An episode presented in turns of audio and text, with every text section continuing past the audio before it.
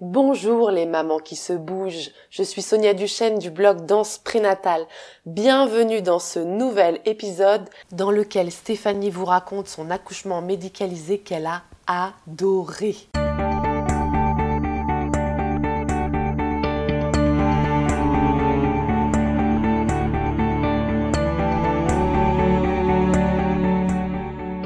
À l'heure où l'on prône l'accouchement 100% naturel, et l'acceptation de la douleur, je n'ai pas peur de dire que j'ai choisi un accouchement sous péridurale, que bébé Raphaël est sorti avec l'aide d'une épisiotomie et d'une ventouse, que je ne regrette rien et que j'en garde un merveilleux souvenir.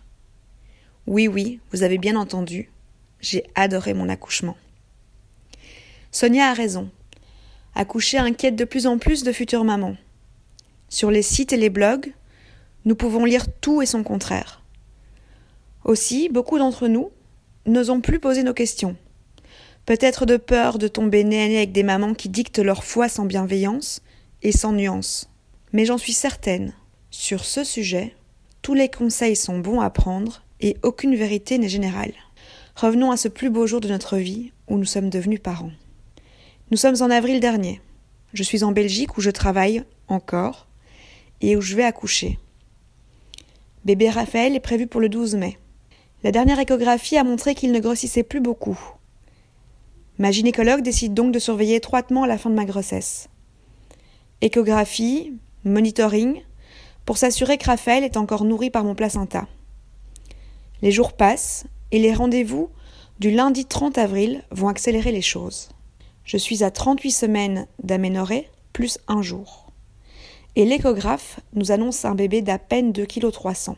Ma gynéco, que nous voyons ensuite, nous explique que le travail a calmement débuté. Un petit centimètre. Aussi, il est fort probable qu'elle décide de provoquer l'accouchement dans la semaine, si celui-ci ne s'active pas. Le monitoring fixé le lendemain matin nous en dira davantage sur le planning. Ça y est, les choses sérieuses commencent. Premier signe. Mardi 1er mai, 2 heures du matin, je contracte. Me voilà assise dans mon lit, le chronomètre de mon téléphone portable en main. Mon mari dort paisiblement à côté de moi. Alors, je n'ai pas du tout mal. Mais je suis incapable de me rendormir à cause de l'excitation qui monte en moi. Je vais devenir maman. Je décide de prendre un bain, de me laver les cheveux. Autant être belle et propre pour accueillir mon fils. Trois heures du mat, je me sèche les cheveux dans la cuisine et j'appelle la salle d'accouchement pour avoir leurs conseils. En effet, les contractions sont de plus en plus régulières, mais ne nécessitent pas encore de quitter la maison. Je retourne me coucher quelques heures. Alors que nous prenons la route pour le monitoring, ma gynécologue m'appelle pour m'informer qu'elle a décidé de provoquer mon accouchement aujourd'hui. Je lui réponds le sourire aux lèvres que Dame Nature a déjà commencé le travail. Une demi-heure plus tard, mon mari et moi entrons dans le complexe hospitalier avec notre valise comme si nous venions à l'hôtel. Nous sommes totalement zen et rigolons. La sage-femme nous installe dans notre belle et spacieuse salle de travail, salle d'accouchement. En effet, cette maternité a été construite récemment et offre des chambres qui accueillent papa, maman et bébé dans de magnifiques conditions tout au long du travail et de la naissance. Lit confortable et bien large, espace pour le papa, espalier, ballon, lumière naturelle, baignoire. Tout est pensé pour le confort des futurs parents. Cet environnement rend les choses encore plus agréables et détendues. Le monitoring ne montre aucune détresse chez notre bébé. Et les contractions de la nuit ont dilaté mon col à 3-4 cm. À la demande de ma gynécologue, la sage-femme me place une perfusion d'ocytocine pour accélérer calmement le travail. Il est presque midi. Nous avons quelques heures devant nous et nous partons nous promener dans la clinique. Pendant que mon mari déjeune, il faut bien qu'il prenne des forces, je fais des squats dans la cafétéria. Une heure plus tard, nous retournons dans le quartier réservé aux accouchements, et la sage-femme nous indique qu'elle va augmenter légèrement la dose d'ocytocine. Le travail s'accélère, et avec lui la force des contractions. Je fais un peu de ballon, des étirements pour mon dos, et finis par demander qu'on m'installe la fameuse péridurale. J'avais bien dit que je ne voulais pas avoir mal. Il est 16 heures quand l'anesthésiste vient avec sa grande aiguille. Mon mari m'a dit qu'elle était impressionnante. J'avoue, je ne l'ai pas regardée.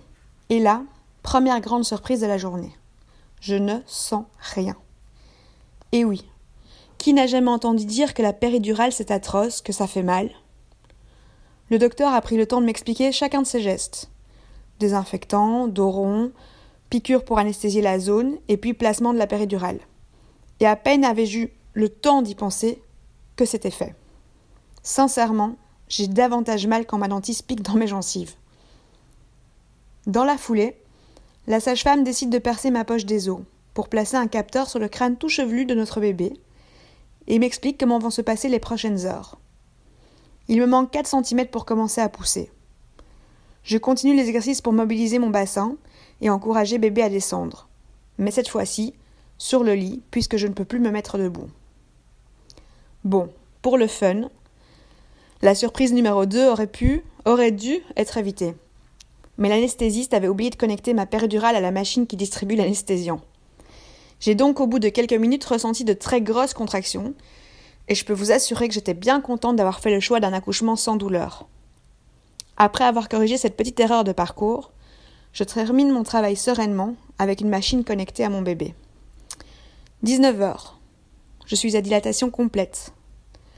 Ma gynécologue et ma kiné, avec qui j'ai fait la préparation à l'accouchement, arrivent pour m'aider à donner naissance à notre bébé. Deux sages-femmes, pour cause de changement d'équipe, et mon mari complète cette joyeuse équipe. La kiné me fait un rapide rappel sur la poussée efficace, et nous nous mettons au travail. Je dis bien nous, car à ce moment-là, c'est bien sûr la maman qui pousse, mais chacune des personnes autour de moi est là pour veiller à mon bien-être et à celui de notre bébé. Conseils, explications, instructions, toutes les interventions se veulent claires et précises. Trente minutes et une dizaine de poussées plus tard, Raphaël est couché sur moi, les yeux grands ouverts, et c'est magique. Alors oui, il y a eu un peu de stress quand le rythme cardiaque de Raphaël a chuté. Pour rappel, on attendait un tout petit bébé.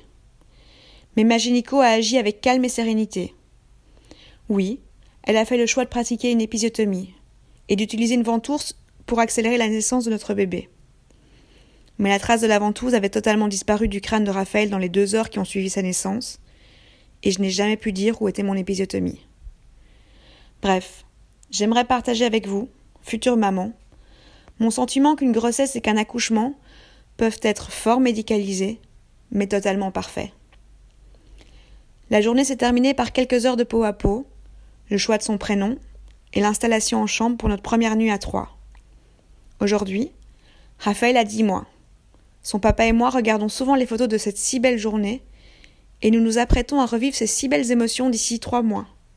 Et oui, Raphaël aura un petit frère pour ses treize mois.